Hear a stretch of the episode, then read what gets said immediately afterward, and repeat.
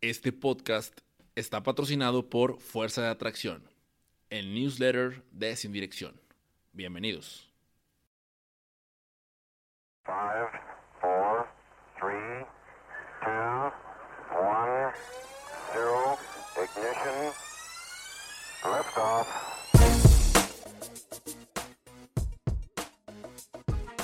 Bienvenidos a Sin Dirección, el programa en donde hablamos de todos estos temas diversos que tienen como objetivo el crecimiento y desarrollo personal y profesional de cada una de las personas que vienen y lo escuchan. El día de hoy hablamos de uno de los temas que quizás haya sido el más recurrente, ¿no? Eh, el más recurrente en muchos podcasts, yo de antemano lo sé. Sin embargo, también sé que no todos han hablado este tema como yo he tenido la oportunidad de hacerlo con Carlos del Valle. Carlos del Valle es una persona a quien yo personalmente admiro mucho por todo, todo el trabajo que hace y toda la experiencia que tiene.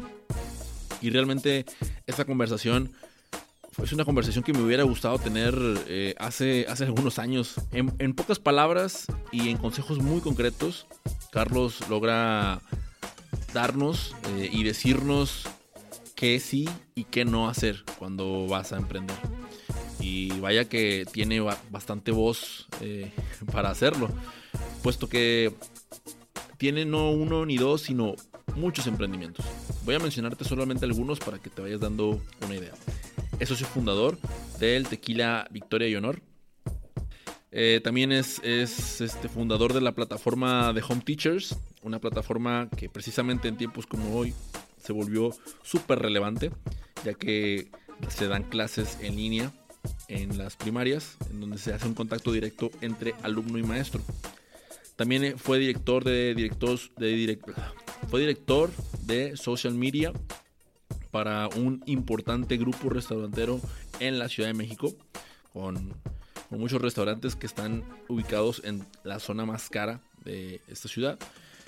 Ha sido agente de artistas, ha sido un montón de cosas y ha hecho bastantes cosas que a mí personalmente me, inspiró y me motivó mucho. Y como decía al inicio, muchas de esas cosas me hubiera gustado saberlas antes de emprender. Así que si este episodio, si tú estás con esta situación de, de, que vas a emprender y que quieres y que no sabes y que definitivamente te va a ayudar mucho lo que Carlos te va a decir.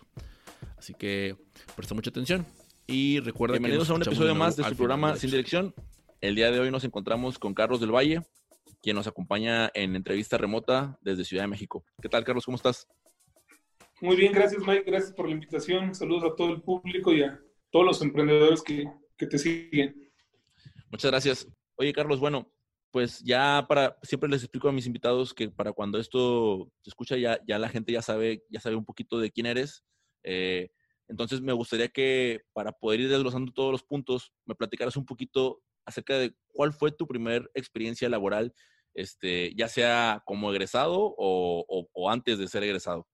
Mira, mi primera experiencia como en forma fue trabajando para una empresa de, sistemas que en ese tiempo se llamaba Ángel PC, que hacía un software remoto para centros comerciales para poder estar checando desde tu computadora de manera remota todos los sistemas este, de contables y todo lo que era lo administrativo. Esa fue mi primera experiencia en forma en una empresa, fue antes de egresar, pero ahí lo que aprendí fue que este proyecto o este software era muy bien recibido en España porque eran españoles, pero la idiosincrasia y la cultura mexicana pues, no, no, no lo terminaban de aceptar, o más bien nunca lo terminaban de aceptar, ¿no? Ellos ya en ese tiempo ya estaban, ya comprabas tú una licencia y solamente la descargabas, pero cuando aquí ibas a venderlo, la gente decía, yo quiero algo físico, yo no veo nada. Hmm. Tú me estás vendiendo un software que dices que lo instalas, pero la cultura latinoamericana es, si no es tangible, siento que estoy tirando mi dinero, ¿no? Claro. Entonces hay una gran experiencia de la tecnología, las idiosincrasias desde el otro continente, ¿no? Desde el viejo continente con los, con los latinos y son mercados muy distintos, aunque el producto sea muy bueno. Estamos, estamos hablando de un año que 2007, 2008. ¿Recuerdas? 2007 más o menos. 2007, o sea, en, aquel, en aquellos entonces, pues obviamente que todo esto, este tema tecnológico, eh, pues estaba tomando auge en los Estados Unidos, en España, pero aquí en México era algo que iba comenzando. Entonces, quizás la empresa fue muy visionaria en el sentido de, de como modelo de negocio. Sin embargo, pues topó con pared con, con el tema de las ideologías, ¿no? Sí, estaba adelantado a su tiempo, ¿no? Y más para la cultura latinoamericana. Entonces, y de repente hubo este cambio donde los softwares gratis lo podías hacer desde un PowerPoint, hacer revisiones, un Team Viewer, todas estas acciones, pero pues, lamentablemente ellos estaban adelantados a su época para los latinos y allá fueron un grande hit y la empresa prosperó mucho. Ah, eh, prosperó en España entonces. Ah. Sí, duró como tres, cuatro años más. Genial, genial. Y, posteriormente a esto, eh, me, mm, empiezas con el, con el, tema, a mí me, me, llamó mucho la atención cuando, cuando Omar me hace, me hace la recomendación contigo acerca de, de, la formación del tequila, ¿no? Del tequila Victoria y Honor. ¿Cómo, cómo fue que, me llama mucho la atención, cómo fue que, que surgió la idea de, de, hacer un tequila? O sea, ¿en dónde sale? ¿Dónde nace? La idea surge cuando yo estoy estudiando en la universidad, la carrera de mercadotecnia. Tengo oportunidad de irme de intercambio a Estados Unidos. Viví un periodo en Atlanta. Entonces, lo que empecé a, a analizar fue nuestra cultura, cómo era recibida en otro país y cómo el tequila era tan consumido. Hice estudios de mercado sobre el tequila en ese tiempo. El mercado premium era el que iba avanzando. En ese tiempo, Patrón iba apenas haciendo sus primeros pininos, pero ya traía un conocimiento de un mercado americano. Y generalmente los productos que llevaban de México a otro país era tal cual estaba en México, no pensado para un extranjero. Okay. Entonces ahí es donde veo la oportunidad y comienzo a desarrollar una idea para formar una empresa de tequila, pero ahí creo que esto le va a servir mucho a los emprendedores. Lo primero que me decían era, ¿vienes de familia de tequileros? No. Entonces no puedes, ¿no? Oye, ¿conoces la industria? No. Es más complicado para ti. Ah, Entonces, si tú no vienes de tequileros, tú no eres empresario, tú no vas a poder. Pero ¿por qué no podría, no?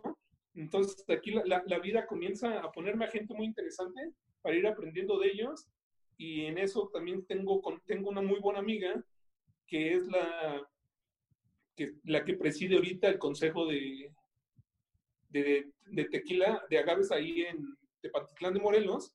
Con ella hago una alianza estratégica porque ella también en ese momento estaba iniciando sus primeros pininos para lanzar su marca propia, porque la familia sí venía de esta industria.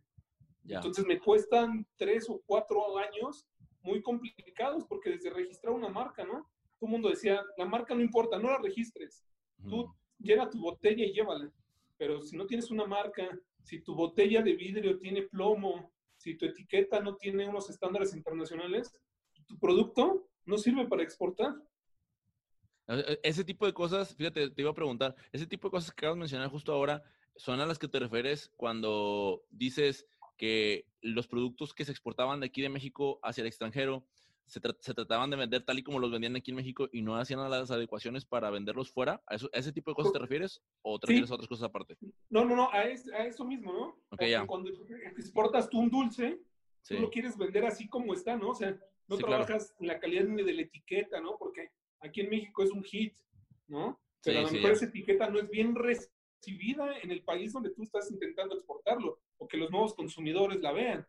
Claro. Entonces tienes que buscar muchos detalles pero en ese tiempo todavía la idiosincrasia era como más cerrada, de decir, bueno, si quieren una botella de tequila, es esta, llévatela. Entonces, desde ahí comienzo yo a analizar el mercado de primero quién lo va a consumir, que es lo más importante, ¿no? Y aquí una recomendación para todos los emprendedores, cuando desarrolles un producto, desarrollalo para quien lo va a consumir, no para ti. Si a ti no te gusta, pues está padrísimo, pero tú no lo vas a consumir. Yo no se lo voy a vender al de enfrente, se lo voy a vender a este mercado en el cual tengo que pensar, tengo que ser como si fueran ellos, de decir, esto me gusta, esto no me gusta, no pensar en algo que me guste, porque si pienso en desarrollar algo que me guste, pues mi mercado está totalmente fracasado, porque no sé si voy a encontrar a 10 mil personas como yo, ¿no? O, bien, si estoy pensando en, en vendérselo a los gringos, pero quiero que me guste a mí, más que a cualquier otra persona, pues entonces no estoy pensando en los gringos, estoy pensando en mí. Exactamente, el gringo no le va a gustar lo que yo consumo, ¿no? Sí, ¿Y, cuáles fueron las principales características que tú detectaste que tenías que incluir en tu producto para poder exportarlo? que era un tequila que no quemara. Ellos le dicen el burn. Ah, que, es, que es como algo muy tradicional, ¿no? Que es que quema cuando tú, tú bebes el tequila. Entonces nosotros diseñamos un perfil. El perfil es el, la característica de tu producto. Entonces nosotros le metimos triple oxigenación para que el producto sea muy suave. Ya. Entonces desde ahí yo lo pensé y dije, a ver, un producto que no queme, o sea, si no quema no significa que no es tequila, ¿no? Claro. Sino al contrario, hay que buscar agaves de más concentración de azúcar para que sea un producto más fino, con una triple oxigenación y tenga estas características que está buscando el consumidor americano.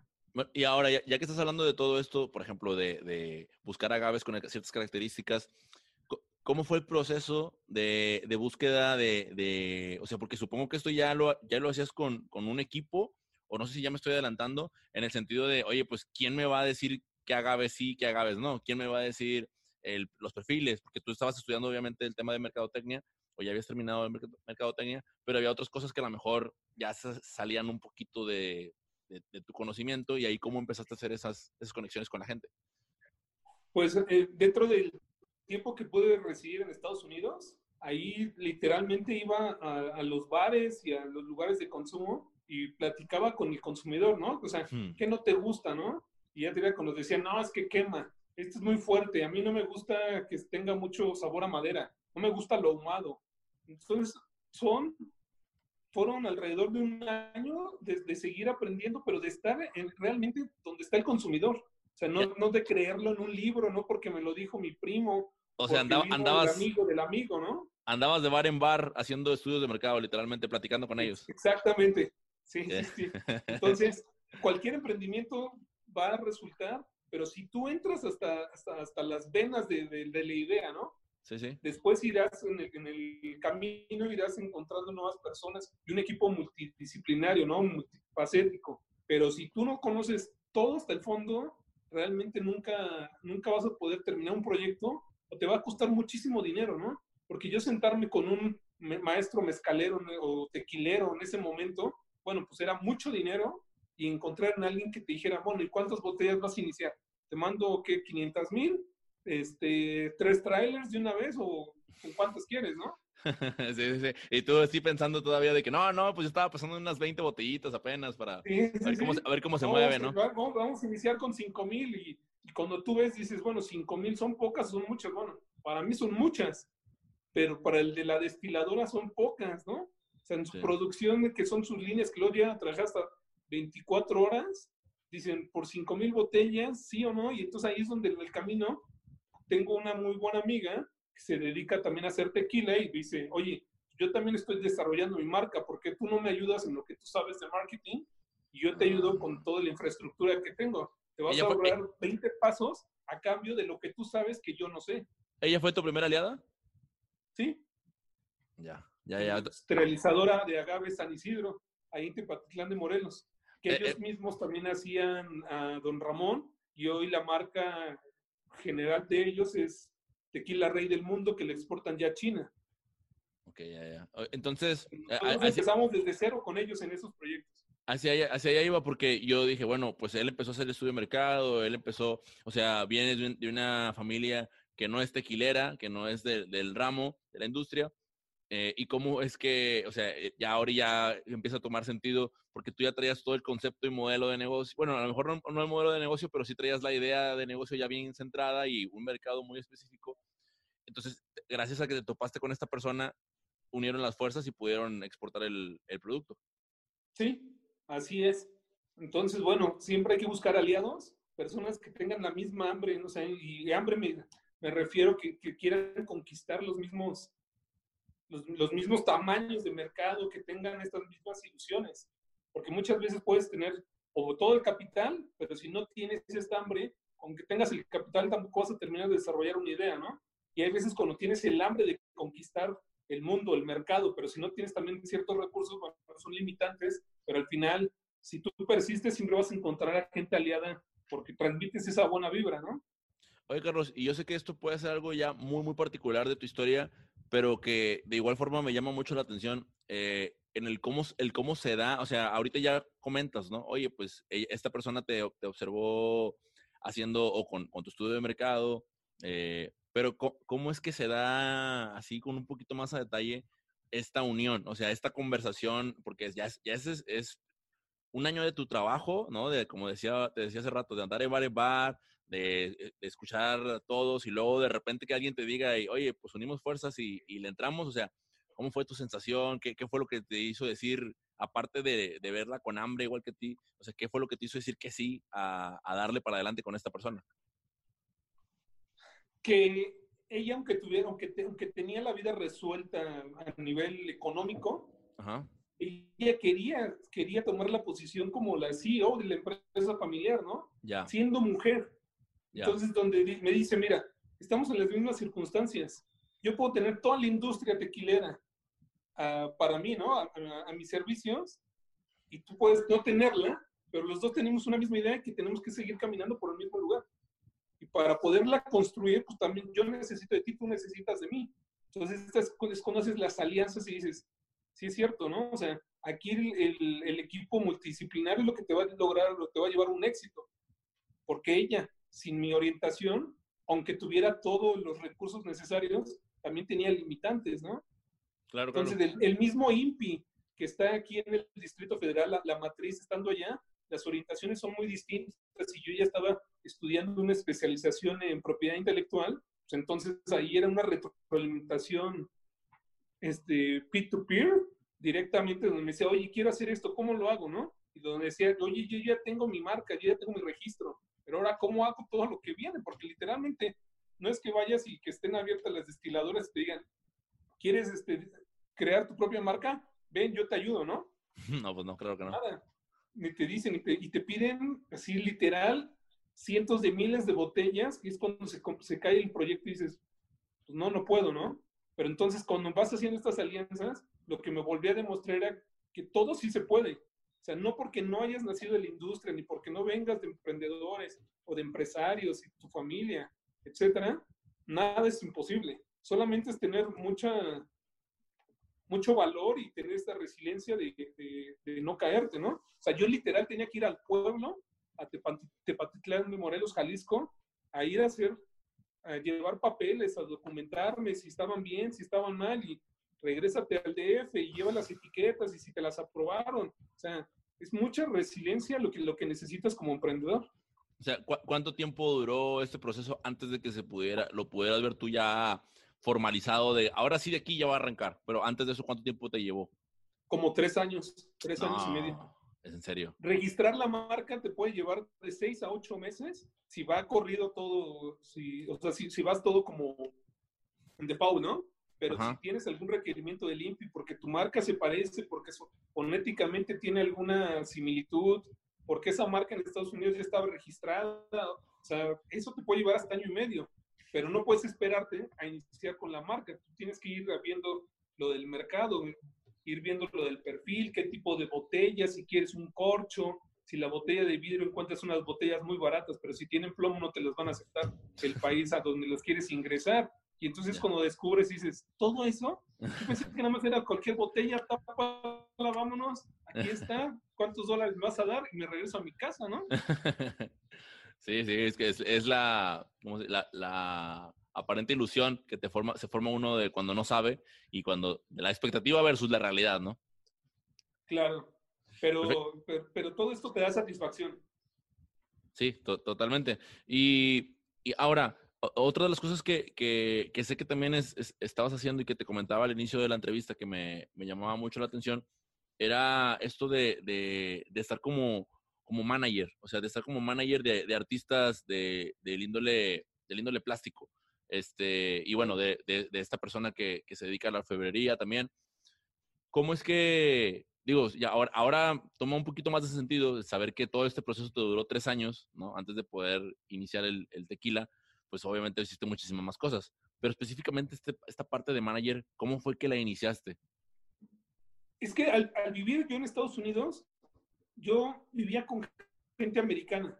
O sea, yo no, yo no me desarrollé con latinos en Estados Unidos, sino con americanos. Entonces, yo sí, yo, yo cada vez soy, soy una persona muy observadora. Entonces yo aprendía las, los usos y las costumbres de los americanos y lo que les gustaba de México.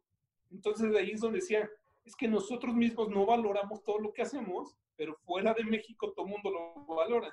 Ok, ya. Y en una visita, estando acá en, en México, tengo un viaje para Oaxaca y entro a una tienda de orfebrería y veo unas piezas preciosas y cuando me pongo a ver cómo lo hacen, con qué calidad, qué, qué pasión le ponen a esto, pues obviamente como buen emprendedor, pues yo le transmito todo lo que sé y le digo, oye, tu producto es muy bien valorado, pero fuera de, México, no, no aquí, no adentro, ¿no?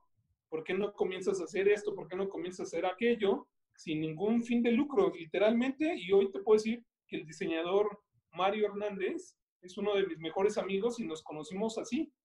Y hoy lo sigo ayudando y lo sigo apoyando y nos apoyamos mutuamente, pero por este, este conocimiento que me dio el vivir fuera de México, Ya. pero realmente con gente de otra cultura. No el irte a Estados Unidos para platicar con los latinos y después decir, no, es que no entiendo al americano. No, yo fui en ese año a comprenderlos y ver qué eran sus necesidades. Oye, y entrando un poquito ahí en, en el tema de tu vivencia allá, o sea, ¿cómo te fue? ¿Cómo, ¿Cuál fue la experiencia? de Obviamente te traes mucho aprendizaje, pero, pero ¿fue una experiencia positiva o, o- tuviste experiencias negativas en tu estancia por allá? No, la verdad es que fueron experiencias muy positivas.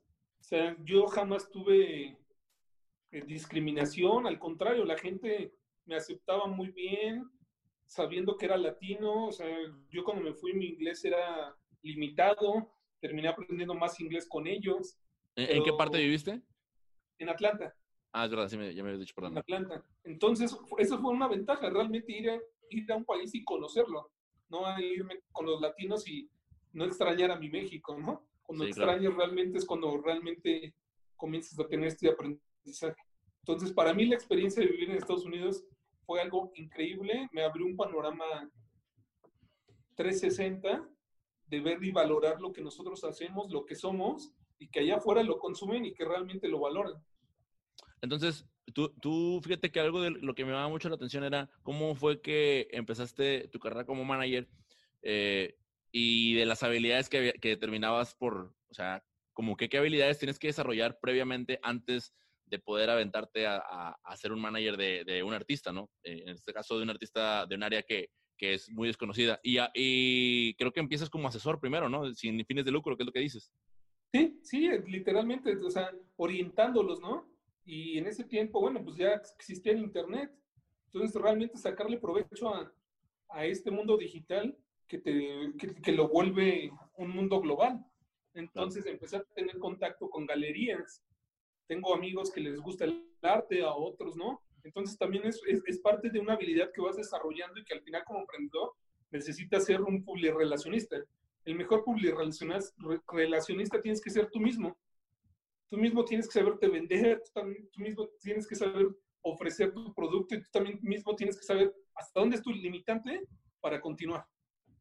Ya, o sea, tú, tú básicamente lo que hiciste fue de, de, las relaciones que tú obtuviste estando en Estados Unidos, cada vez que venías para acá o cuando, o cuando viniste para acá, empezaste a, a, a venderlo a, allá ando, al mercado en el que, con el que habías estado rodeado, o sea, de la gente con la que habías estado rodeado. Entonces, y también participé con otros artistas plásticos y llevé exposiciones a Barcelona, llevé a Atlanta, llevé a Chicago, este, a una California, o sea, en el Distrito Federal también. Y, y creo que, que, eso también eh, lo realicé porque son grupos muy cerrados, son negocios muy cerrados. El arte, sí te lo puedo decir, que es algo todavía más egocéntrico que, que, que la misma industria tequilera, ¿no? O sea, okay. es porque mi padre viene, viene con grandes coleccionistas o porque mi abuelo era un gran pintor. Entonces yo estoy en este mundo que es como muy nice en ese sentido, como, no sé si esté correctamente decirlo así.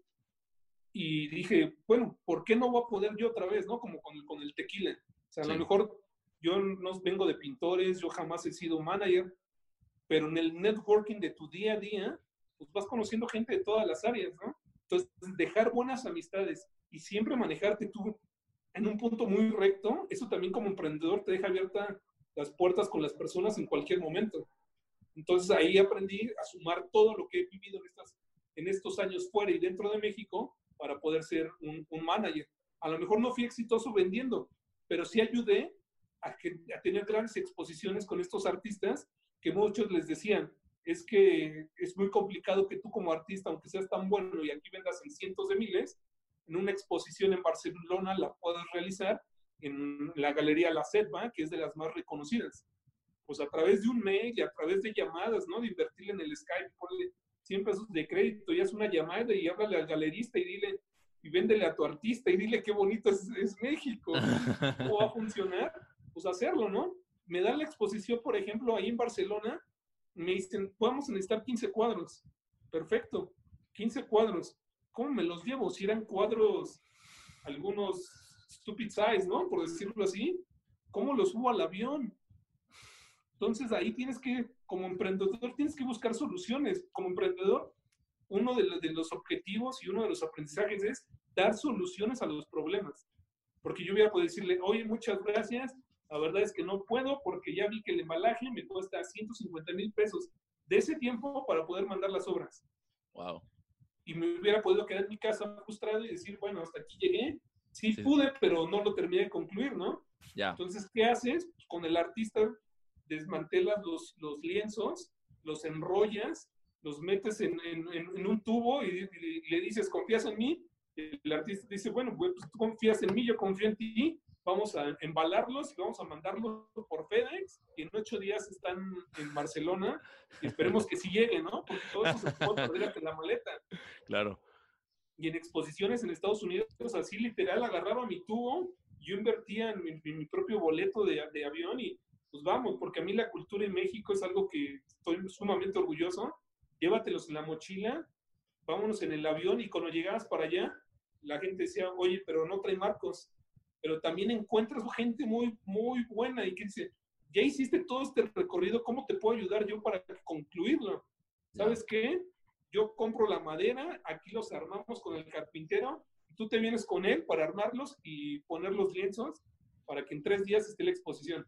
Wow. O sea, son, son muchas experiencias, pero la verdad es de gran satisfacción, ¿no? Otro se hubiera limitado y hubiera dicho, pues gracias, hasta aquí llegó, lo intenté, pero creo que el, único limitante que tenemos es el que uno mismo se pone. O sea, li literalmente, la, o sea, la, lo que te hizo, confiaste tanto en el trabajo del artista que te echaste, te echaste los cuadros en la espalda.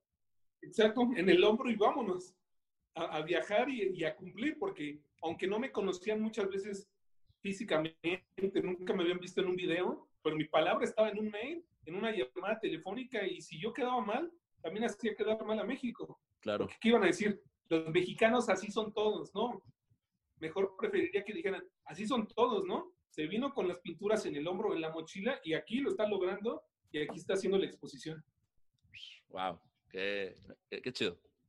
Qué chido, la, la, verdad es que eso, eso me, da, me da muchísimo gusto y, y, y sobre todo, pues, qué, qué bueno que fue un éxito, ¿no? Porque pues igual pudimos haber platicado una historia de, de, terror ahí en donde no, pues los cuadros no llegaron y yo me quedé allá y sin nada, y aún así igual, igual, lo hubiéramos aprendido, pero qué bueno que en este caso sí se, sí se logró el objetivo, ¿no? En una de estas exposiciones tuve un, un, un vuelo que tenía una primera escala en Orlando. Okay. Y cuando hago yo la transferencia para el segundo avión, no llega mi maleta, mi maleta eran las pinturas en ese tiempo verían cerca de 600 mil pesos en valor, en pesos mexicanos, en pinturas. Me dicen, ¿qué te hace falta? Un tubo, ¿qué traía? Pinturas. Ok, no te preocupes, llega a tu destino y en dos días te llegan las maletas, ¿no? O sea, es algo que sí reconozco, por ejemplo, de, de las aerolíneas americanas y de, de, y de, los americanos, ¿no? Que son muy rectos. Ajá. Dos días después llegó el cilindro y lo dejaron afuera de la casa donde yo vivía sí, sin avisarle a nadie, un día abro y, wow, aquí están las pinturas. ¿No? Sí, Pero sí. obviamente e, esas 24, 48 horas sí fueron un, un, un, estrés para mí y para el pintor de, por favor, que esas pinturas lleguen, ¿no? Justo te iba a preguntar eso, que si el pintor sabía o si no sabía, pero entonces sí sabía, él también estaba consciente. Sí, sí, sí ser, ser, transparente es lo, lo, mejor que puedes hacer en la vida, ¿no? O sea, sí. corren riesgos, pero también saben que crecen ellos y ellos cuando creen en ti, bueno, todo es, fluye mejor. Wow, qué, qué, qué chido. Creo que ya también a mí me, me abrió muchísimo más el panorama de, del, cómo, del cómo llegar a ser manager. Y la verdad es que estoy obviando, o sea, estoy haciendo obvio el hecho de, de las habilidades que quizás tú mismo desarrollaste en el momento en el que viviste, en el tiempo que viviste en Atlanta, pero ¿crees que haya, hubo algo ahí, o, o, más bien mencióname tú cuáles crees que fueron las habilidades que desarrollaste estando en Atlanta que te convirtieron en manager acá en México? El, bueno, yo creo que de las cosas que aprendí allá, primero es a vivir solo, ¿no? O sea, con una cultura totalmente distinta, a ser autosuficiente, a, tener comprensión y valor sobre el dinero, ¿no? Acá tenía una vida más sencilla y allá dices, oye, si tengo 100 dólares, tengo que también saberlos administrar para el fin de mes, porque hasta el siguiente mes tengo otros 100 dólares, ¿no? Sí. Pero eso como emprendedor, eso es un paso que, que te ayuda para cualquier siguiente negocio o, cualquier idea. Porque cuando llegas con todo muy fácil, desde tu círculo de para qué me salgo, ¿no? Si aquí estoy bien con mi, en casa de mis papás, con mi grupo de amigos, aquí todo se me hace fácil, pues obviamente estás muy limitado. Pero cuando tienes esa hambre, entonces estar en otro lugar, pues, no tener dinero algunas veces, el caminar, el leer más, ¿no? El, el aprender hasta un idioma, porque una cosa es decir, lo hablo, pero otra es, me sé comunicar, que es muy distinto. ¿Cuáles crees que serían tú las diferencias entre una y otra en cuanto al tema del lenguaje que decías? Que comprenderlos, comprender realmente su cultura. Ya. O sea, saber por qué lo hacen y cuáles son sus gustos. No es como nada más trasladar y hacer el, usar como Google Translate, ¿no? De las palabras a lo que dice en inglés. Entonces, realmente es, es, un mercado muy distinto de lo que vemos a una traducción a realmente al comportamiento. Entonces, si realmente quieres también tener un éxito de cualquier producto o servicio hoy en día, tienes que meterte hasta las entrañas de ese público y decir, si yo soy ese público, ¿qué me gusta? ¿Qué no me gusta? ¿Por qué me gusta? Y eso es lo que tienes que desarrollar. No pensar solamente en, algo muy cuadrado, decir, si les gusta está bien y si no, no lo van a comprar, porque si no, entonces no vamos a lograr nada. Así que es regularmente lo que nos pasa a la mayoría, ¿no? Sí, pero eso es parte del aprendizaje de vida. Chingón. Bien, y después, Carlos, eh, dentro de las, pues, ahora sí que tu muy variada experiencia laboral, me, también me, me llamó la atención el tema del que empiezas a aplicar aún más todo esto que habías aprendido durante la carrera o, durante tus estudios eh, como social media management en, la cuestión de los, de los restaurantes, que como te decía, yo en, Ciudad de México he tenido pocas, pocas visitas, pero cuando me puse a ver los, los restaurantes de los que estabas tú a cargo, dije, wow, o sea, pues son puros restaurantes, este, pues, pues caros, ¿no? En una zona, en una zona eh, reconocida por precisamente pues de, de, un nivel socioeconómico alto. Entonces, eh, me gustaría conocer la historia de cómo fue que empezaste tú a trabajar con ellos. Pues comencé primero a aprender sobre las redes sociales, ¿no? Ya existía Twitter, ya existía un Facebook, pero la gente no tenía visión de en qué te podía funcionar.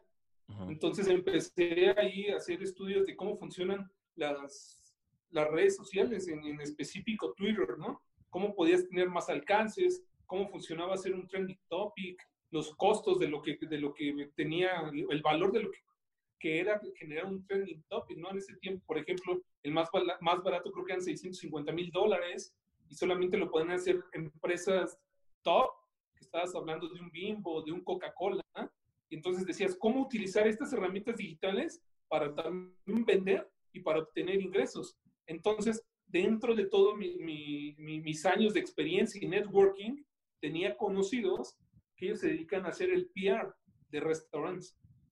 Entonces ahí es cuando en una plática le digo, oye, ¿por qué tú no has integrado las redes sociales para generar más ventas y para poder ahí atender al cliente? Entonces yo soy de los primeros que empezamos a innovar en el sector del social media para restaurantes y en este nivel y, en todo Mazarik. Entonces ahí es cuando encuentro la oportunidad y de repente de esas cosas que también ocurren en la vida que dices, oye, no lo tenía pensado, pero está haciendo un buen negocio, porque a mí me pagan también por cada reserva. Entonces yo generaba las campañas y entonces si traía a 10 comensales, pues en ese tiempo me daban 150 pesos y eran 1500 extras por traer las reservas. Entonces llegué a tener 7 restaurantes, más un fin, y era algo muy padre, ¿no? O sea, económicamente decías, oye, es un buen negocio, y aparte me la paso en los mejores restaurantes comiendo y, viendo cómo, cómo se desarrollan estos negocios, teniendo más relaciones públicas, ¿no? Que al final es eso. Entonces soy de los pioneros en el social media. Después de esto, una misma persona dentro de una comida me conoce un director del cine y me dice, oye, aplica lo mismo, pero para mi película, que se llama la de Casi 30, donde sale la primera película de Isa González, que es del norte la película. Me dicen, aplícalo lo mismo, pero ahora para el cine, ahora aplícalo para mi producto. Y entonces también empezamos a hacer campañas y, y es algo que, que, me ha dado a conocer dentro de la industria cinematográfica. Ya llevo varios proyectos, pero es algo que lo hago más como de hobby. O sea, no era, nunca lo vi como la agencia, sino era como tengo equipo talentoso porque necesitaba tres o cuatro personas, ¿no? Gente también de, este, de, diferentes niveles, ¿no? Mujeres, señoras, este, más chavos universitarios, para con esto poder transmitir. Entonces los volvía como tipo influencer y así generábamos ingresos de cada comensal que traíamos. ¿Y cómo, hacías este proceso de, convertir en, influencers? Que, que, supongo que en esos tiempos en los que todavía no eran tan, como sea, tan común el, concepto. todavía no llegaban a millones. Sí, o sea, no, era tan común el concepto, pero ¿cómo, lo trabajabas tú para que ellos se convirtieran? mira, dentro del equipo teníamos a una persona que se dedicaba a analizar las redes neuronales. Entonces, lo primero que te venden hoy, hoy y te lo siguen aplicando es que un influencer es aquel que tiene un millón de seguidores o que tiene un número muy grande de followers. Pero realmente cuando tú lo aplicas a red neuronal, realmente tienes que ver su alcance. Tú puedes tener, Mike, a lo mejor nada más 100 seguidores, pero esos 100 seguidores son tan fieles a ti, y nosotros le decimos en este ámbito, son como tus soldaditos, y cada que lanzas tú un contenido, estos 100 soldaditos comienzan a pelear contigo la información y le empiezan a divulgar, tú tienes más influencia que alguien que puede tener 50 mil, 100 mil o medio millón de seguidores. Claro. Entonces, ahí es, era donde nosotros discutíamos esto y se lo hacíamos mostrar al público. ¿Para qué quieres a un, a un, a un influencer que tiene 100 mil o un millón cuando realmente a ti no te está generando, ¿no? Donde solamente te va a cobrar, te voy a decir, yo te cobro X cantidad por lanzarlo, pero de ahí a un uso y costumbres o que tengas más réplica, pues es muy complicado. Ya. Entonces nosotros traíamos a gente, por ejemplo, algún ingeniero que dentro del, de la industria ya era reconocido, ¿no? Okay. O traíamos, por ejemplo, a los directores de cine. Entonces con ellos hacíamos, yo, yo hacía las alianzas, la estrategia, y entonces cuando él recomendaba algo, como él era una persona líder de su industria, entonces decían, oye, si Mike lo recomienda es porque es bueno, ¿eh? porque la verdad es que es un dragón profesional, entonces nunca le falla eso, ¿no? Sí, ya, ya, ya, ya te entendí cómo, cómo fue que, o sea, todo era el tema de estrategia, ¿no? De con quién, a dónde y, y, lo efectivo que fueran, porque como decías hace rato, ¿no? Es lo mismo esta persona que tiene un millón y que le va a llegar a, no sé, a, a 10 mil y que de esos 10 mil van a tomar acción unos 100, a irnos directamente con este que tiene 50 mil, pero de 50 mil, fácil, fácil, otros, unos 10 mil sí le van a, le van a dar, o sea, porque ya es un nicho muy específico, porque ya son, son gente muy fiel, etcétera, ¿no? Claro. Sí, así es como comenzamos y lo hicimos. Entonces fue una temporada, la verdad, muy redituable, pero no terminaba de llenarme, ¿no? O sea, siendo yo un mercadólogo, no veía que, por ejemplo, una agencia fuera por ser como exponencial. Ok. Tuvimos muy, muy buenos contratos con estas personas, con los con grupo Los Amantes, ellos este, que tienen hasta hoteles en Miami, quedaron encantados, pero realmente ahí fue cuando dije, bueno, sí, está padre, pero yo tengo más ganas de, de, hacer algo más exponencial, ¿no? Algo más global. Ok. ¿Y ahí fue donde entró el siguiente proyecto? Sí, ahí a, la, a par ya estaba, yo ya tenía ya la marca de tequila, se estaba comercializando, entonces también uno de los puntos más importantes es saber elegir los socios. Si tú no eliges un buen socio, tu proyecto tiene grandes posibilidades de ser un fracaso. Un, emprendedor no solo necesita dinero, porque cuando estamos desarrollando una idea, lo que quieres es dinero y tú con cualquiera que llegue a la mesa le dices, oye Mike, ¿no le quieres invertir? Y ahí dice Mike, bueno, sí, yo le invierto 100. Ah, hoy está increíble. Pues, ¿Sabes qué? El dinero, si no trae también un buen consejero o un buen socio, el dinero se convierte en un problema. Entonces, la elección de socios es lo que también ha ido truncando proyectos y esos son los aprendizajes que hoy yo te puedo comentar. Entonces, también cuando tú encuentras tus propias limitantes, es mejor decirle a tu socio, ¿sabes qué? Yo desarrollé lo más difícil, que era mi producto, mi tequila, hoy te lo dejo en tus manos, ¿no? Hoy tú puedes guiarlo mejor, adelante. Pero también toma la decisión de quiénes son tus mejores socios, porque en el camino puedes encontrar muy buenos socios o muy buenos amigos, pero no porque sea un buen amigo, va a ser un buen socio. Sí, totalmente. Eso está, eso está bien cabrón. Es bien difícil porque luego, luego lo primero que quieres hacer al emprender es que con la gente cercana y con la gente con la que tienes confianza, pero pues no es precisamente lo que, lo que se necesita. Digo, es una, es una decisión muy compleja, ¿no? O sea, el, saber elegir y yo creo que aquí el, el, el, mejor para, para dar el testimonio pues eres tú, ¿no? O sea, con la experiencia que tú has tenido, eh, experiencias tanto positivas como negativas que a ti te han dejado, pues y que igual a la gente que escucha nos va a servir, ¿no? Claro, sí, no, e, es, no, no, busquemos el dinero solo por buscarlo, no lo aceptes de cualquiera y mejor sigue conociendo a las personas y en ese momento, si se da porque realmente también tienen las mismas convicciones, los mismos valores, van a encontrar, si no, entonces cuando se vuelven socios y cada uno tiene el 50% o tu socio tiene más porcentaje que tú, pues obviamente los, los, las distancias se, se rompen entonces tú vas, tu camino va a ser a la derecha y el de tu socio a la izquierda, y al centro solo se va a quedar la historia de un producto, de una marca o de un sueño. Que pudo haber sido muy bueno, pero pues que, se, que ahí se quedó, ¿no?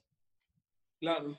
Sí, también los tiempos de los demás no son nuestros tiempos, ¿no? Esto es algo como emprendedor, lo he aprendido en, cada proyecto hasta hoy. Ya tengo conciencia de ello, porque en ese momento veía gente que tenía recursos, por ejemplo, con el tequila, y entonces él se tardó a lo mejor menos tiempo que yo, o él cuando salió a los dos meses ya lo estaba moviendo en tres distintos países, pero obviamente él ya tenía un, un, camino más adelantado en el emprendimiento, ¿no? A lo mejor para él ya era su quinto emprendimiento y para mí era el primer emprendimiento real de esa magnitud. Entonces ahí los kilometrajes sí, sí marcan diferencia porque obviamente él ya tiene más conocidos de lo que tú estás desarrollando. Chingón, chingón. Eh, y, bueno, ahora de, esta misma historia que, estamos platicando y de todos tus aprendizajes que has tenido tú como emprendedor, viene un proyecto que, pues, hoy en día, platicábamos antes de iniciar la entrevista, está teniendo, o sea, no, no sé cómo, cómo decirlo, pero se está volviendo muy relevante que es el tema de la educación en línea, ¿no? Este, que, hablábamos con la situación que estamos viendo de, esta enfermedad, que, digo, espero que para cuando algunos de las personas escuchen este episodio ya haya pasado, pero nos, nos tiene en casa y tiene a padres de familia en sus casas con sus hijos sin saber cómo proceder porque pues eh, el, sistema, el sistema está limitado, ¿no? Y el sistema educativo también. Entonces, eh, la creación de esta, de esta aplicación ¿no? Que es, este, pues viene a, solventar una necesidad que, quizás en, su momento mucha gente dijo, no, o sea, eso no es necesario, pero pues ahora, vemos, como te decía, lo, relevante que es. Me gustaría saber cómo es que surge, primero, la idea, la idea de, la creación de, Home Teachers. Mira, la, la idea comienza con... Yo estaba saliendo en ese momento con, con, la que es la cofundadora, que hoy en día es mi novia, que hoy compartimos una vida y un proyecto que se llama Lizzie Chang. Y cuando empezábamos a salir para conocernos más, ella tenía muchos, muchas llamadas, porque ella es profesora, ella tiene más de 10 años dentro de la industria de la educación. Por las tardes le solicitaban muchas clases particulares. Pero de repente estábamos en la Condesa comiendo, íbamos por un café, íbamos por un helado y los papás le marcaban y le decían, oye, Miss, ¿no me puedes ayudar a hacer la tarea? Y entonces, pues obviamente en, esta urbe, estar dentro de la Condesa y trasladarte a Santa Fe, a Las Lomas, a Polanco, pues te puedes llevar una hora, ¿no? Entonces yo le di la, la, la, primera idea de decirle, oye, ¿por qué no brindas tú la asesoría por WhatsApp? Por teléfono, ¿no? O lo hacemos por Skype y, o esto y no importa dónde estés, puedes hacerlo en la oficina, terminas de dar tu asesoría, sigues generando y después nos vamos a, a seguir tomando el café o nos vamos al cine. Entonces ahí fue donde indirectamente empezamos a validar el mercado. Y entonces ahí fue donde otra vez te digo que si no te metes todas las entrañas de las ideas, del proyecto, de lo que necesitas aprender, estás muy limitado.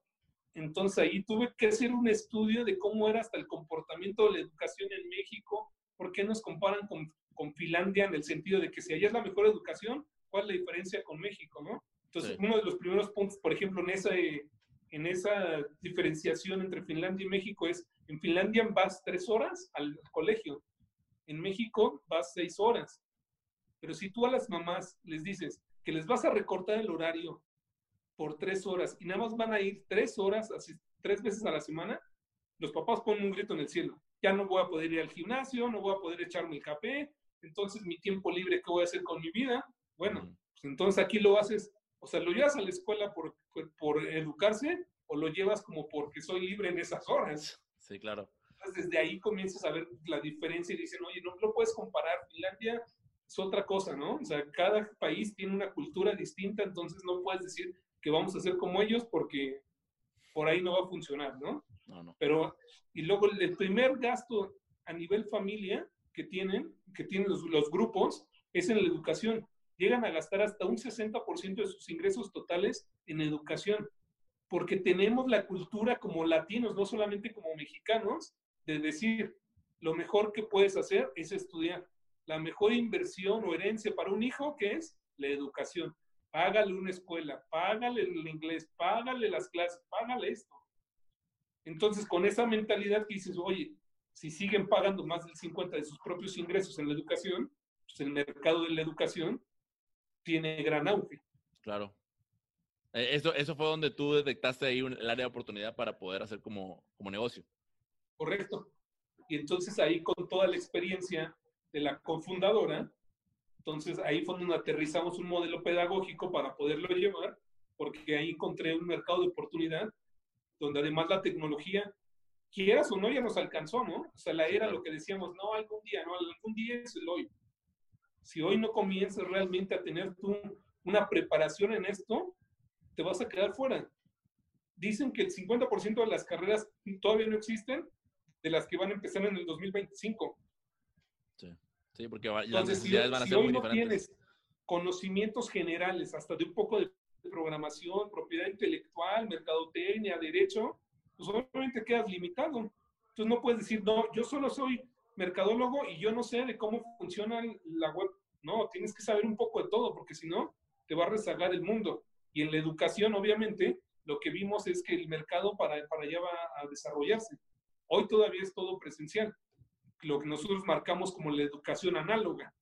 Pero en esta transformación digital estamos a, días, a horas, ¿no? Todos los días la gente va, va, cambiando. Y con estas situaciones lamentables que son globales, que son una, una epidemia, ¿no? Que es esto del coronavirus que estamos viviendo, hoy los papás están buscando cómo van a hacer que los niños tengan educación privilegiada desde sus casas para no perder el año. Y, Carlos, ¿cómo, ¿cómo termina funcionando The Home Teachers? O sea, ahora sí ya en su funcionamiento, ¿cómo opera? Es un marketplace donde solo somos la parte central, donde nosotros lo que sumamos son profesores, por un lado, certificados, y en la otra, lo que, lo que vamos a traer son a papás que se registren para que les brinden las asesorías. Pero nosotros estamos revolucionando desde el sistema. Generalmente el, el profesor te dice, sí, yo voy, te doy una asesoría de una hora y no me importa si me tardé 15 minutos en explicarte, pues lo demás lo relleno, porque no es negocio para nadie darte menos tiempo. Claro. Nosotros dividimos una hora en seis bloques de 10 minutos y consume los bloques que sean necesarios. Después de hacer también muchos estudios y análisis, si un niño no aprende en 30 minutos a través de un dispositivo digital, no lo va a aprender. Espérate y mañana retomas esa clase o en un par de horas que se refresquen, pero no solamente le vendas por venderle, sino realmente también pongamos ese granito de arena para tener una mejor sociedad, un mejor programa educativo y al final todos vamos a ganar con eso. Fregón, fregón. Entonces ahí ya lo que sucede es que el maestro está frente a la computadora, el padre de familia junto con el niño también, y ahí es que tiene la clase, o es directamente el maestro con el alumno. Es directamente eh, a través, bajas tu app, tú como padre de familia registras a tu hijo, pero registras un nickname para que el profesor no tenga los datos reales por seguridad, porque Oh, los ya. datos de los niños son datos sensibles a nivel global. Claro. Entonces, lo único que va a ver el profesor va a ser un pizarrón, un pizarrón en tiempo real que les puede estar rayando para que el alumno esté recibiendo la clase. Cuando la pedagogía dice, bueno, a ver, ahora explícame tú si ya entendiste, porque te puse un ejemplo, el pizarrón lo volteas y el alumno tiene acceso a rayar el pizarrón para escribir y demostrarle al profesor lo que está aprendiendo. Pero entonces ahí, por ejemplo, es parte de lo que decimos, ¿no? Como emprendedores, un MVP. Lo primero que decíamos es un video. Pero ¿cómo vas a exponer a un niño? Porque nosotros iniciamos ahorita nada más con nivel primaria. ¿Cómo vas a exponer a un niño a un video con un adulto cuando generalmente aquí los papás es, ¿tiene supervisión de un adulto? Sí, ¿no? Y se fue. Sí, claro. Para mitigar riesgos, para salvaguardar también al profesor y al alumno, es ninguno de los dos se ve. El profesor solamente tiene el nickname del alumno y el alumno solamente va a ver el pizarrón. En ese momento nosotros tenemos seguridad, brindamos seguridad para los padres de familia y protección para el profesor. Chingón. Está, está muy mucha esa. O sea, cómo, desde cómo surgió hasta el cómo opera y que me imagino que también sobre la marcha fueron haciendo educaciones aprendiendo de los mismos, de los mismos primeros usuarios, ¿cierto? Sí, por ejemplo, ahora antes de iniciar cada clase, lo que nosotros también identificamos son las emociones de los niños. Ok. porque a nivel primario solo identifican cuatro emociones, pero no las expresan. Si solamente las marcan a través de emoticons, que es estar cansado, estar feliz, estar enojado y estar triste. Ok. Entonces, desde ese momento, cuando el profesor sabe cuál es el estado de ánimo del alumno, pues obviamente dice, bueno, si este está medio cansado, pues sé por dónde llegar, sé cómo desarrollar mi pedagogía, que no es lo mismo que, que llegues y pienses que todos son felices, porque pues, muchos de nosotros odiábamos la tarea, ¿no? Claro. Yo lo tengo que, que aceptar. Para mí la tarea era un dolor de cabeza y todos los días sentía que me moría al hacer la tarea, ¿no? Pero hoy estoy brindando una solución para los niños también y para los padres de familia. Pero bueno, está, está, está muy chido. Y me, surge la duda acerca de- del, tema que estábamos dejando ya casi al final, que era lo de, lo de tu libro. ¿Sale la idea de, de hacer tu libro precisamente con eh, de aquí del- de la experiencia con los niños? ¿O, o de, ¿O de dónde realmente se formó la idea de escribir un libro como hijo emprendedor? E- es- esta idea surge de, de de un año para acá, porque hoy lo que te venden es, es el famoso coaching para emprendedores, ¿no? Donde te voy a decir cómo aterrizar tu idea, cómo lograrlo y solamente te cuesta mucho dinero y al final tampoco aprendes, Claro. ¿no? Hay una frase que, que yo utilizo mucho que es, en los libros encontrarás conocimiento, pero la experiencia la adquirirás en la práctica. Entonces, si nosotros empezáramos a emprender desde más pequeños, a esta edad, pues obviamente tendríamos un, un camino más recorrido y tendríamos seguramente más casos de éxito que de fracaso. Entonces ahí es donde creo que los papás es necesario que ellos también te enseñen como la educación cívica, como la- los valores, como todo esto que, que- que implica la, la- la educación familiar, también emprender. Porque hoy lo necesitamos, hoy no necesitamos más trabajadores, necesitamos más creadores de empleo para poder mantener esta sociedad. Sí, porque precisamente el sistema educativo se enfoca en crear trabajadores y no, no se enfoca, o sea, y el, y el poner una materia de emprendimiento pues no lo va, no lo va a solucionar como, como si vienen las, lo que platicábamos al principio, ¿no? De, antes de, de empezar a grabar, de, del cómo esas oportunidades que de repente surgen o estas formas en las que niños o adolescentes empiezan a vender algo, empiezan a vender un boleto de una rifa, empiezan a vender este, dulces, este, panes, es, es esta primera experiencia en el, en el emprendimiento del cual tú me comentabas algo, me comentabas acerca del apoyo, ¿no? Claro, ahí la- la- yo creo que los padres de familia deberían de cuestionarte y decirte, oye Mike, ¿cuál es lo, lo siguiente que quieres? No solamente decirte, qué bueno Mike, que sabes ganarte tu dinero. Bueno, sigue con la escuela, ¿no? Ajá. Porque hay grandes historias de niños que comenzaron vendiendo la, la mermelada de la abuelita, de la receta secreta, y hoy la venden en todo Estados Unidos y son millonarios, ¿no? Pero tuvieron ese papá que lo cuestionaron y le dijeron, ¿qué más quieres? A lo mejor yo tampoco lo sé, pero juntos podemos irlo aprendiendo. Está la historia de, de este niño José, un peruano, que a los 13 años ya tenía su primer banco y era el banquero más joven del mundo. Fue condecorado por la reina Isabel. Lo que él empezó en la escuela, que todos hemos hecho, es mañana traen sus residuos, sus botellas de PET, las vamos a vender y con eso vamos a, equipar el, aula de, informática, ¿no? De computación. Y este niño se cuestionó y decía, oye, está padre eso, papá. Y el papá le, le, dice en una entrevista, bueno, ¿y qué quieres hacer, hijo? ¿Qué más quieres? No, ya no quiero ayudar a mi escuela, quiero ayudar a las tres escuelas más que están a mi alrededor. Y el papá, pues ahí con una idea de, bueno, pues vamos con las escuelas y les decimos que vamos a apuntar el P, lo vamos a vender y con eso vamos a equipar sus aulas. Y a los seis meses ya tenía 3.500 socios, niños, y ya, tenía, ya hasta tenía su, su tarjeta balada por Visa, y los niños iban y dejaban su P, y él les daba como su monedero, ¿no? En, en, el, en la tarjeta bancaria, y él también tenía alianzas con con empresas de cuadernos, de mochilas, les vendía mejor costo y él era el primer banquero, el banquero más joven del mundo. Entonces, no venía de un papá empresario, no venía de una mamá empresaria, venía de un niño que se cuestiona que somos muchos como nosotros los emprendedores, que para todo le está viendo una oportunidad, ¿no? Que hasta te dicen tus amigos, güey, tú nomás estás pensando en a ver qué generas, o en a ver qué, qué estás ideando, ¿no? Pero con esa pregunta de los papás y ese enfoque familiar, decirte, bueno, te caes, yo te levanto y en conjunto vamos, se volvió el niño banquero más joven del mundo. Wow, qué, qué, qué gran historia. O sea, no, no, la había escuchado y está, está muy fregona y, y, todo gracias al hecho de, de, cómo los padres de familia ingresan con esa pregunta de que, oye, ya hiciste esto, ya veo que eres capaz, ¿cómo, cómo te ayudo a que hagas más, ¿no? O a que continúes esto que, que, te gusta hacer. Sí, la motivación y el qué más quieres, yo creo que son son preguntas este, que, pueden detonar a que seas una gran persona o un gran empresario, un gran emprendedor o, hasta para salvar al mundo, ¿no?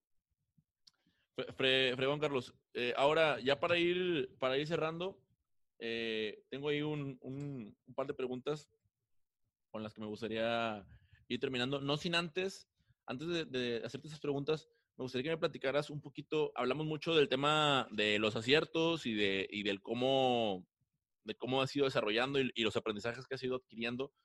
Pero ahora me llama la atención la parte de los errores, o sea, de cuáles son esos errores que tú dices, de estos dos, tres errores que he cometido, he obtenido esto, pero con, y con la historia, ¿no? Una vez pasó esto, así, así, así, cometí, y tomé estas decisiones y desembocó en tal situación.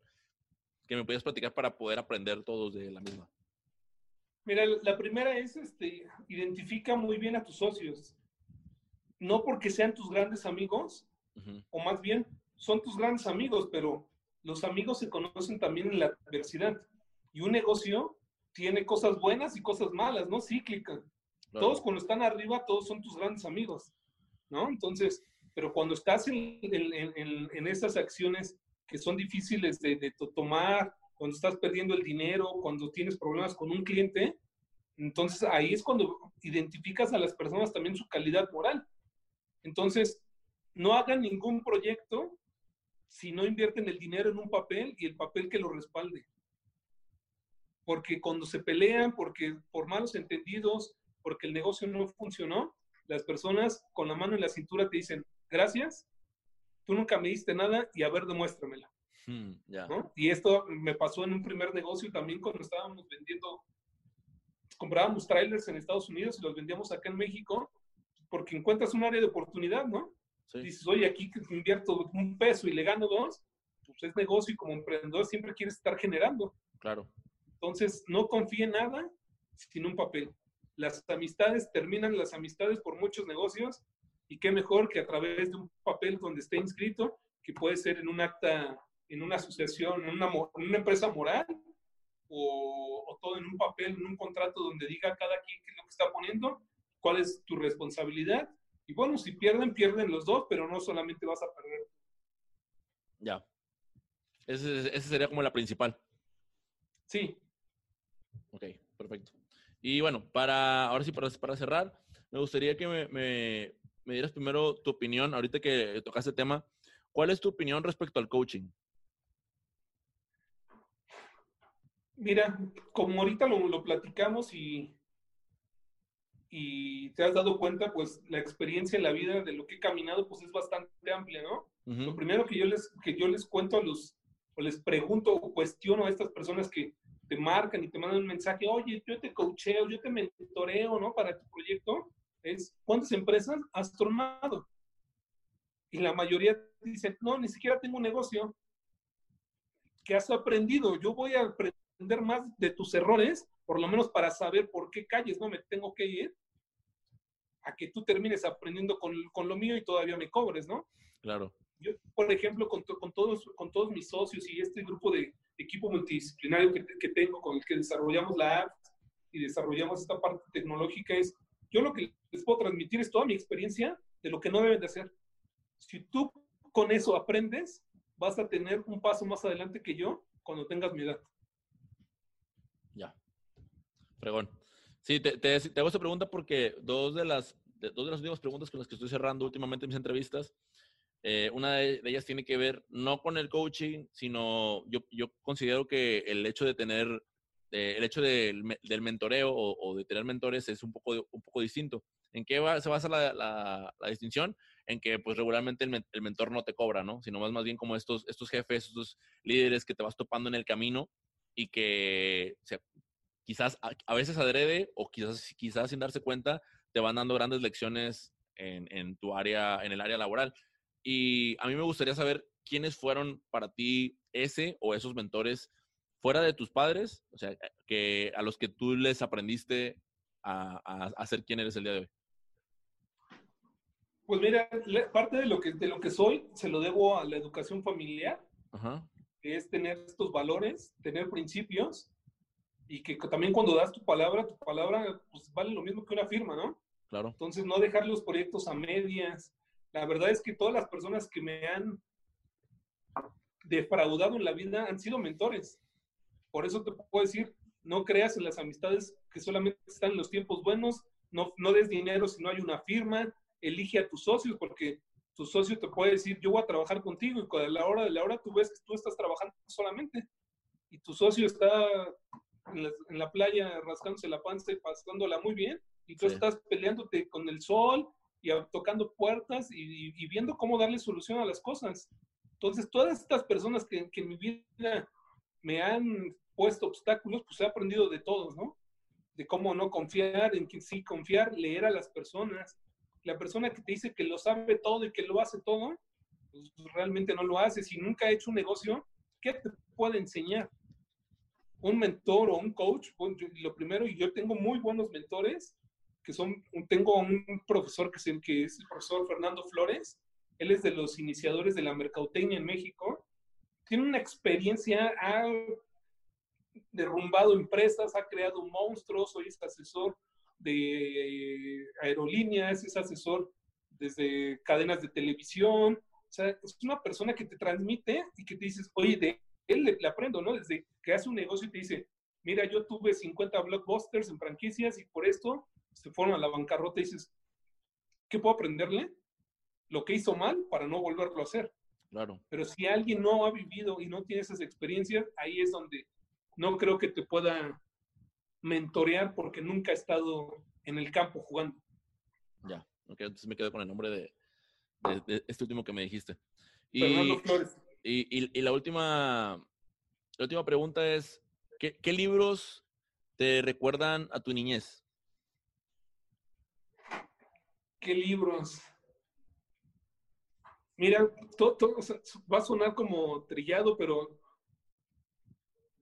siempre he, leído cosas como fuera de mi, de mi edad, ¿no? Alguna vez, hace unos meses, estuvimos en una reunión con amigos y me decían, ¿tú no veías Walt Disney? Y yo, no, o sea, no, jamás tuve los discos de Walt Disney y, todas estas caricaturas. O sea, yo te podía platicar que yo veía, por ejemplo, El Padrino, ¿no? Ok, ok. El Padrino, Carlitos Güey, este, Naranja Mecánica, cosas de esas, porque yo siempre he convivido con gente más adulta. Ok, ya. Entonces, siempre me, he basado en, lecturas así, entonces soy una persona que, que, aprende de, de, todas las personas en el momento y un libro que me pueda marcar pues más bien yo creo que es, que es todo lo que he podido encontrar a mi distancia de poder adquirir conocimiento, ¿no? Te puedo hablar desde turismo, de cultura, de geografía. Entonces, creo que el emprendedor debe ser una persona muy, muy culta en todos los conocimientos y, y eso es lo que, lo, lo, que me ha llevado a hacer lo que hoy puedo hacer y que pueda tener un tema de conversación con, con muchas personas. Ahorita no te podré decir qué libro haya marcado mi infancia por, por esta circunstancia, ¿no? No porque no me guste leer. Por, por ejemplo, un libro favorito, mi libro favorito es El Ángel Guardia, El Diablo Guardia, de, de, de, que fue el premio Alfaguara en el 99. Okay. Pero eso ya es un tema muy más, más avanzado, ¿no? Ya es de mi adolescencia. ¿El Diablo Guardia? Sí, de Javier Velasco. ¿Y, ¿Y, por qué? ¿Por qué, te, ¿Por qué te gustó ese? O sea, ¿por qué lo haces como ese es un tema aparte de la adolescencia? Porque, por ejemplo, cuando vi su, su, la entrevista de cómo lo escribió, uh -huh. empezó escribiendo con una idea y de repente un día en la noche dijo, no tengo que seguir escribiendo, ¿cómo le hago? Se fue a los tacos y empezó a escuchar a una, a una mujer que empezó a contar su historia y le dijo, oye, ¿puedo platicar contigo? Porque tu historia es la continuación perfecta de mi historia y tuvieron muchas vivencias, fiestas y eso lo convierte en una historia. Entonces, creo fervientemente que quien más vive es quien más te puede escribir o transmitir. Ya. Entonces, como que me identifico en esa parte de todo lo que he vivido y hoy puedo escribir una parte a lo mejor muy sencilla como hijo emprendedor, pero que es lo que yo quiero transmitirles, ¿no? Porque al final he, he, realizado muchas cosas, que el éxito, lo que yo creo y lo que se basa es en ser feliz. Entonces, hoy soy una persona exitosa, podría decirlo, aunque sea, suene como blasfemia, pero es porque soy feliz en lo que hago, ¿no? Lo económico viene y, da una vuelta, pero mientras tú seas feliz haciendo lo que tú quieres, creo que es la mejor historia. Chingoncísimo. No, pues eh, la verdad es que estoy muy agradecido, Carlos, para, por este tiempo que, que, que, te diste o que nos dimos para poder, para poder platicar. Te agradezco mucho que hayas compartido todos, pues, todos tus conocimientos, toda tu experiencia. Este, no sé si quisieras dejar, siempre me gusta dejar este, este apartado final de las entrevistas para que mis, mis entrevistados dejen este, sus datos de contacto por si quieren seguir eh, si quieren seguirlos en redes sociales, si los quieren ubicar, quieren conocer un poquito más de los proyectos. Yo ya mencionamos casi todo, la, la, la gran mayoría, pero ahora sí ya como, como un anuncio final. Sí, me pueden seguir en todas las redes sociales como arroba hijo emprendedor. Okay. Así estoy en Instagram, estoy en Twitter, estoy en Facebook, en LinkedIn estoy como Carlos del Valle. Este, si nos escuchan aquí, si algún día podemos darles alguna orientación o, o darles algún consejo, bueno, estamos abiertos. La verdad que en esa parte yo se le he comentado y Omar, que es de mis grandes amigos también, la ha vivido. Lo mejor que puedo hacer es transmitir mi conocimiento, porque así como yo lo puedo transmitir, también he tenido la fortuna de recibir esa apertura con gente que ha tenido tres vidas de experiencia y sin ningún fin lucrativo me lo ha podido también transmitir. Entonces, la mejor manera de retribuir eso es transmitiendo el conocimiento que tengo de lo poco o lo mucho que hemos aprendido. Chao, Carlos, qué bueno, porque precisamente ese es el, ese es el concepto del, del podcast, de, los aprendizajes que, que, otras personas obtuvieron para que a los que nos escuchan, eh, y pues, en este caso yo también, podamos tomar mejores decisiones en los que estamos haciendo. Pues muchas gracias, Mike, por, por la invitación, por la entrevista.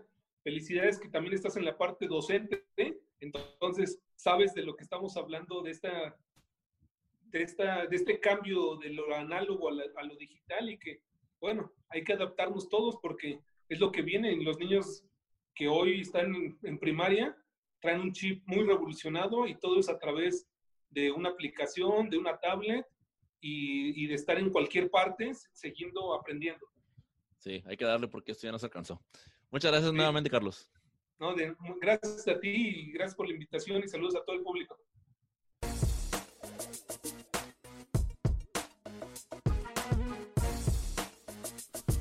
Muchísimas gracias por llegar hasta el final de este episodio.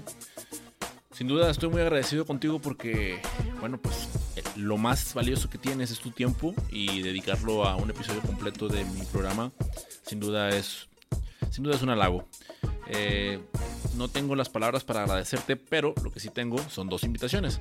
La primera de ellas es a que te suscribas a mi newsletter ¿Por qué deberías de suscribirte a mi newsletter? Bueno, pues es muy sencillo. Voy a estar compartiéndote más información de todo esto que, que pudiste escuchar. Eh, a veces voy a compartir algunas preguntas extras que les hago a mis invitados. Eh, comparto consejos y tips que, pues, como pueden observar, yo también aplico para la creación de mi marca. Toda esa información la estoy eh, juntando en un solo documento que finalmente envío una vez al mes. Así que para, para suscribirte lo único que tienes que hacer es mandarme un correo a hola y yo me encargo de lo demás. La segunda invitación es que si quieres estar más cerca de la gente que está buscando redireccionar profesionalmente, pues puedes unirte a la comunidad sin dirección. La encuentras en Facebook. Solamente cuando te vayas a unir, especifica que escuchaste el podcast y que ahí fue como diste con nosotros, ¿ok? Y ya de lo demás yo también me encargo. Sin duda estoy muy agradecido con Carlos. Eh, la verdad es que tener la oportunidad de poder platicar con él largo y tendido y que nos se haya abierto tanto para compartir. Sin duda este, es una persona excelente que, que yo a quien yo le agradezco mucho la, la humildad y la forma en que, en que se portó durante la entrevista. Y bueno, a ti nuevamente, gracias, gracias por llegar hasta el final. Eh, vamos a tener que hacer una pausa. Vamos a tener que hacer una pausa para terminar de reestructurar la siguiente temporada. Así que espero que no, espero que no se me sientan, espero que me esperen un poco. Eh, yo sé que me he ausentado. Este, tuve algo de podfade, hoy hablé de eso. Pero ya, o sea, ya estamos concentrando la información para hacerlo, para que ustedes tengan la temporada que se merecen. Así que por eso estamos cerrando con broche de oro con Carlos. Y bueno, agárrense porque la temporada 3 viene con todo. Muchas gracias por llegar hasta acá. Nos vemos a la próxima. Chao, chao.